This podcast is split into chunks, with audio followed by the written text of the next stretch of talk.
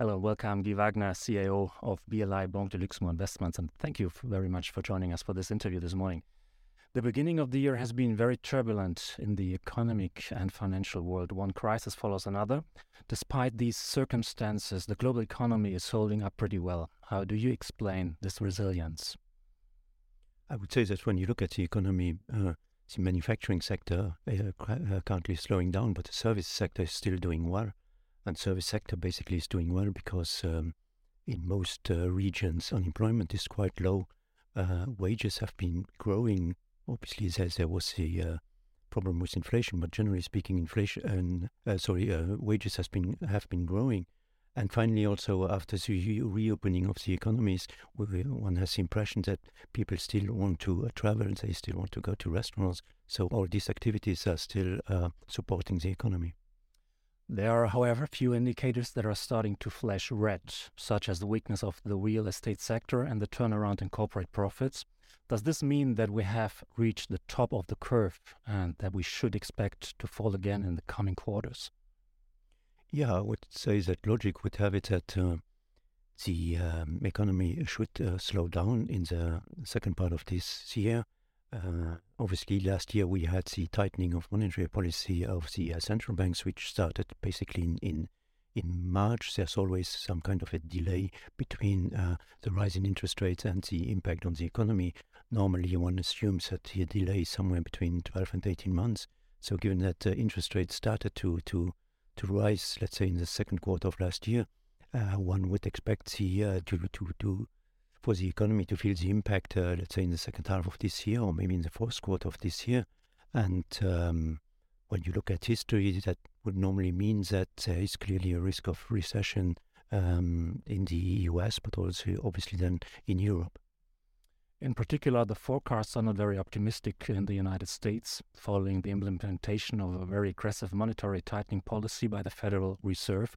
And we also had the resounding bankruptcy of the Silicon Valley Bank, which shook the markets. Would a recession in the United States have a negative consequences for the rest of the world? Yeah, I would say that uh, would normally be the case. Uh, one can say that the US economy is still the main engine of the world economy. So, from that point of view, uh, if the US economy uh, were to enter a recession, then uh, the impact would be felt uh, on other regions and especially in Europe.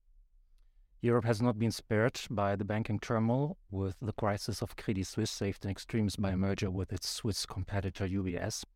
Even if the reasons are obvious, obviously different from 2008, one has the impression that the lessons of these last major financial crises have not really been learned. What is your view on that? I think, generally speaking, one has to say that uh, banks are better capitalized now than they were, uh, what was 15 years ago, especially in the US. So, from that point of view, I think the situation is different. Uh, on the other hand, clearly, uh, with the uh, monetary policy that we had over the last 10 or 15 years, uh, with very low interest rates or even negative interest rates, there are a lot of uh, risks that have been taken by a lot of uh, actors, and uh, clearly that that uh, for, for, for certain banks that, that might mean that uh, potentially there there are problems in their balance sheets. Inflation is still on every month's mind, with figures that are sometimes staggering and consumers calculating when they get to the supermarket cash desk. What is your outlook on this topic? inflation, or as you say, inflation has come down uh, quite a bit uh, since, let's say, the middle of last year, especially in the US. Uh, uh, on the other hand, when you look behind the official inflation numbers, you see that core inflation, so excluding maybe um, oil and uh, even food prices, um, core inflation remains quite sticky. So from that point of view, it hasn't really come down uh, this year.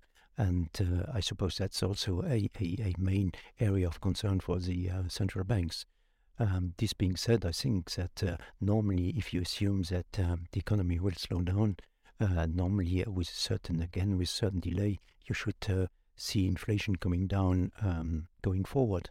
But I think one also has to be aware that a lot of the disinflationary um, forces that we've seen over the last 15 years are gradually disappearing. In your latest edition of Perspectives, you talk about a structural transition in the global economy, which is painful, as transitions often are. What exactly are we talking about? Yeah, this was a little bit this idea I just said uh, about, for example, inflation. Uh, we we had uh, over the last maybe 30 or 40 years, we had basically a period where inflation came down, interest rates came down, and then inflation uh, stabilized at a very low um, uh, level, around 1 or 2% in the uh, most uh, industrialized nations. And I think that might change going going forward. When you look at uh, a lot of the trends, whether it's demographics, whether, it's uh, linked to, to fiscal policy, whether it's linked to maybe the supply of commodities or even of labor, um, a lot of these trends that used to be, or, when you look at globalization, a lot of these trends that used to be disinflationary seem to change now. Obviously, still have technology as a very big disinflationary force, but the other uh, forces seem to be uh, going in the other direction now. And that's a little bit the uh, similarity with the 70s when, when we also had um, a few periods where inflation uh, went up quite a bit. In this context, after a difficult year in 2022, the financial markets have started to rise again. This rebound was more or less expected. Is it as significant as expected? I think the rebound was quite quite nice in most of the uh, uh, regions. The um, stock market went up by something around seven, eight, nine percent uh, for for in, in three months in a three months time. So from that point of view, I suppose the rebound is uh, is uh, quite a normal rebound. Uh, this being said, I think it's, uh, uh, I don't know whether it was necessarily expected. When you look at last year, stock prices went down because valuations fell. Um, company earnings continued to increase. Um, this year, we now see a renewed decline in, in, in bond yields. Uh, valuations uh, started to, to rise uh, again. So I suppose these are the main factors which are behind the rebound that we, we saw in the first quarter. What can a private banker say to reassure an investor who is a little frightened by the current economic and political turmoil and who is in doubt? I would say that um, when you look at different uh, kind of uh, assets that you can buy as an investor, when you look at the traditional investments, you have equities, bonds, and uh, and uh, cash, if you want. And uh, first of all, you could say that at least uh, remuneration that you get on fixed income has improved a little bit. So from that point of view, if really are too afraid to invest in equities, and at least uh, contrary to what we had seen for a very long time, at least you get uh, in some some interest rate again on, on, on fixed income.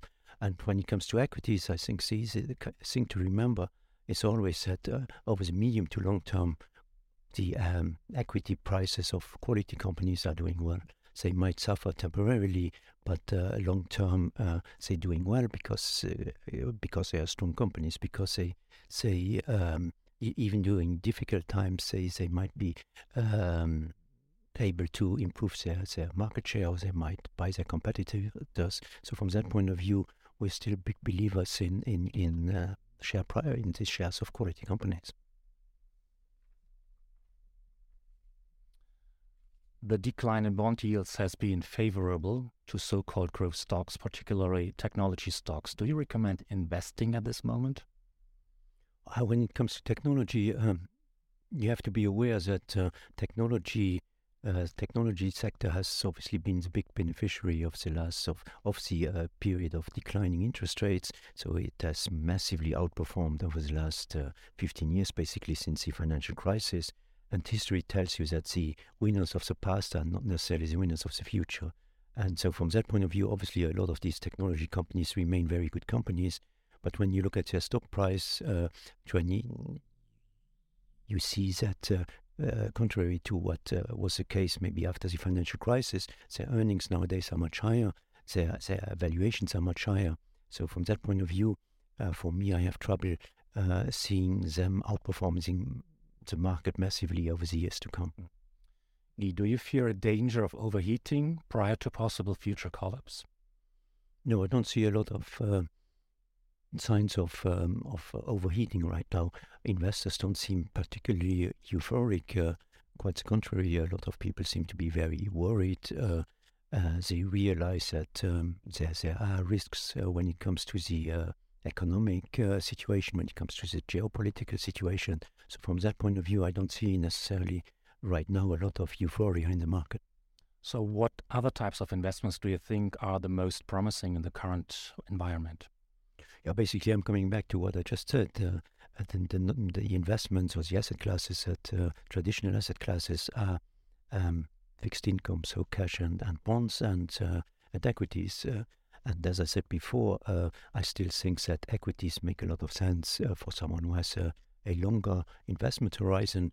Um, but for someone who has who is afraid of equities right now, at least uh, fixed income uh, offers you some kind of uh, decent uh, return again, contrary to what was the case basically for maybe 10 years. Let's finish as always with a word about gold. It was a little heckled last year, but is now at its highest level since three years. Do you think this uptrend will be sustainable? Yes, I think that the uh, uh, structural trend uh, when it comes to gold is upwards. Um, for a very simple reason that uh, when you look at the supply of uh, what's always called fiat currencies, so uh, paper money compared to supply of hard currency like gold, I think uh, the supply of uh, fiat currencies is only increasing and will continue to increase, whereas the supply of gold, by definition, is quite limited. Lee Wagner, CIO of BLI Banque de Luxembourg Investments. Thank you very much. Thank you.